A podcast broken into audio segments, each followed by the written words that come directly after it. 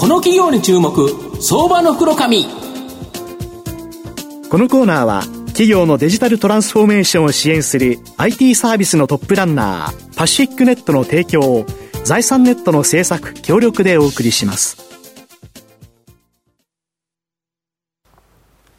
ここからは相場の福の神財産ネット企業調査部長藤本信之さんとともにお送りします。藤本さんこんにちは毎度、相場の福の神こと藤本でございます。よろしくお願いします。よろしくお願いします。ます今、気温が36度ということで、くっそ暑い相場、くっそ暑い中ですね、冷たい相場になってるっていう形で、なんか個人投資家はやっぱりちょっと心折れてんじゃないかな。まあ確かに仕事のやる気も相場へのやる気もなくなるとは思いますが、まあ元気になるようにですね、銘柄ご紹介させていただければと思います。今日ご紹介させていただきますのが、証券コード4397、東証グロース上場、チームスピリット代表取締役 CEO の小木島浩二さんにお越しいただいています。小木島さん、よろしくお願いします。よろしくお願いします。よろしくお願いいたします。お願いいたします。チームスピリットは東証グロースに上場しており、現在株価400飛び6円、1単位4万円少しで買えます。東京都中央区の東京メトロの京橋駅近くに本社がある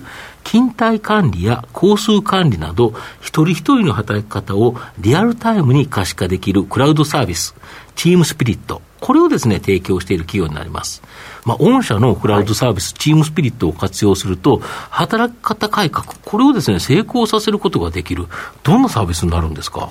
はい、ちょっと面白いサービスだと思うんですけれども、はい、チームスピリットはですね、はい、勤怠管理、はい、経費生産、はい、あとじゅあの交通管理のようにですね、はい、従業員が毎日使うシステムを、うん、クラウドで一つにまとめたシステムになってます。うん、まあ、一番の目的はそのデータを企業の基幹システムである ERP に登録するというのが、まあ、一番の目的になる、まあ、そのために ERP のフロントウェアというふうに言われてるんですけれども、しかしその勤怠管理と経費生産、これらの機能が一体となっているためにですね、従業員の毎日の活動をすべて把握できるんです、ね、なるほどなるほど。その記録を、そのデータをですね、分析するということで、うんうん、一人一人の行動の、であるとかですね、成果とか、そういうものが見えるようになって、はい、えー、例えばその、えー、タイムマネジメントや振り返りやコーチングっていうようなことに使っていただける、まあ、これが働き方改革につながっていくっていうことかなと思ってます、なるほど、はい、やはりまずは従業員がどうやって働いてるか、何をしているか、これを企業側がデータとして捉えないとと。要は感覚でなくて、きちっと数値データで、こういうことをして、これにこんな時間がかかってるってことが分かれば、ただ、こんなにかかるんだったら、これはシステム化した方がいいよね、逆にこれはすごく大変そうだから、もう一人人を増やした方がいいんじゃないかとか、まあ、これをいろいろ作るってことができるっていうことですか？その通りですね。なるほど。ちなみに、どれぐらいのですね、まあ、御社にはお客様っておられるんですか？はいあの今年の2月末の時点ですけれども、はい、えー、約1600社、36万 ID ですね、36万人の方がですね、ご利用いただいております、要は1600社の利用があって、そこには従業員がトータルで30万人以上いると。いうことですか。はい、なるほど。ちなみにどんな企業多いんですか？あの約ですね、うん、売上の半分がですね、うん従業員数でいうと、500人以上の、まあ、あのいわゆる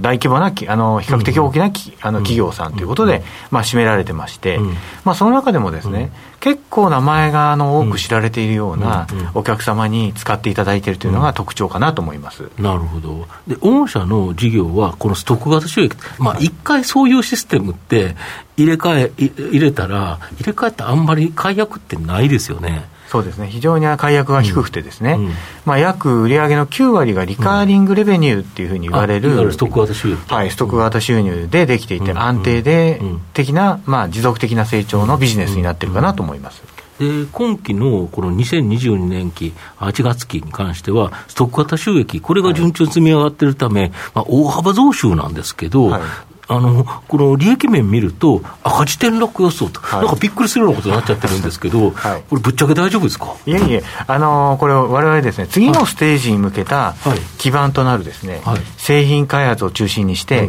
いわゆる成長投資というものを、まあ、振り向けてますので、うん、赤字予想にしてますけれども、うん、非常にあの昨年度で言えば、売上29億ぐらいの時に、キャッシュも25億あるという、まあ、健全な運営の中での赤字経営に、あの予測にしております。なるほど、はい、この赤字転落のこの要因であるです、ね、大規模大規模な開発投資っていうのは、まあ、勤怠管理やグローバル対応、まあ、各種権限管理といった従業員が数千名超えるような大企業、まあ、これのクラウドサービスであるティームスピリットのこの大企業版、はい、今、これを開発されてるとか。はい、その通りです。あのまあ、いわゆるエンタープライズ市場の攻略というのは非常にあの重要だと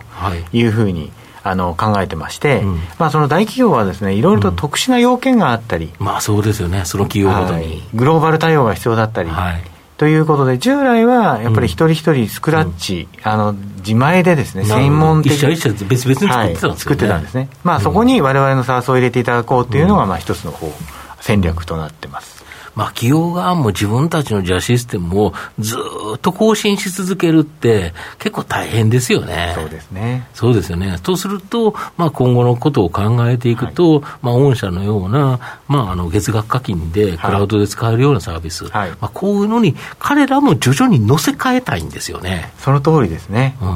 あの、サースというと、なんとなく、今まであの IT 化の進まなかった、はい、中小企業のためにあるっていうふうに、はい、まあ、例えばテレビ CM なんか見てても、そういう、ね、そういう企業向けの CM が多いですからね。はい。ですけれども、うんうん、大企業、自分たち IT 化してるんだけれども、うん、レガシー、まあ、要するに古い仕組みだったのを、サースのような新しいものに変えるっていうのは、今、起きつつある。ところですので。大企業は今からやっぱり生産性をアップさせると、はい、すると、さらなる DX 化を進めなきゃいけない、はい、で今までもやってきた自分社の自前のシステムあるんだけど、ええ、これを更新してずっと使い続けるのか、はい、やっぱりどこかで切り替えるのか、それを結構悩んでる会社が多いっていうことです。そういうところですね。なるほど、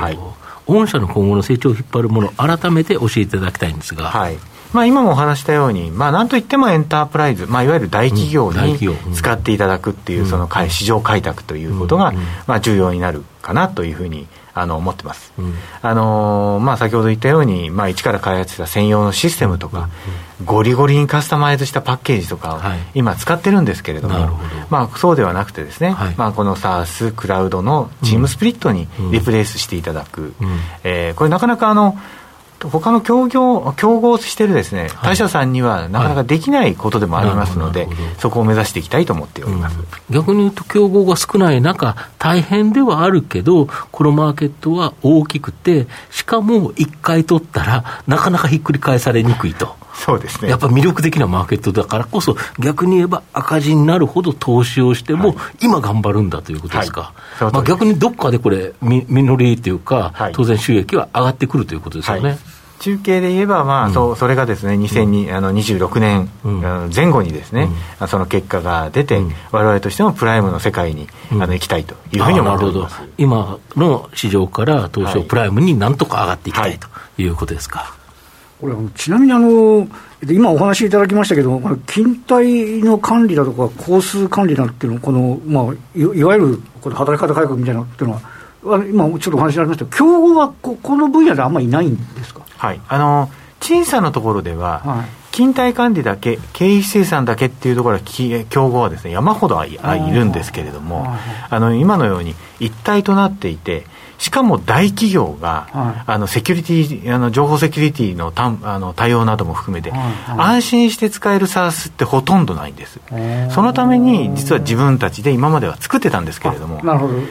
お客様がですね。そうですね、お客様が自分たちで作ってたんですけど、今や自分たちで作るシステムが安心とは言えなくなっちゃったんですね。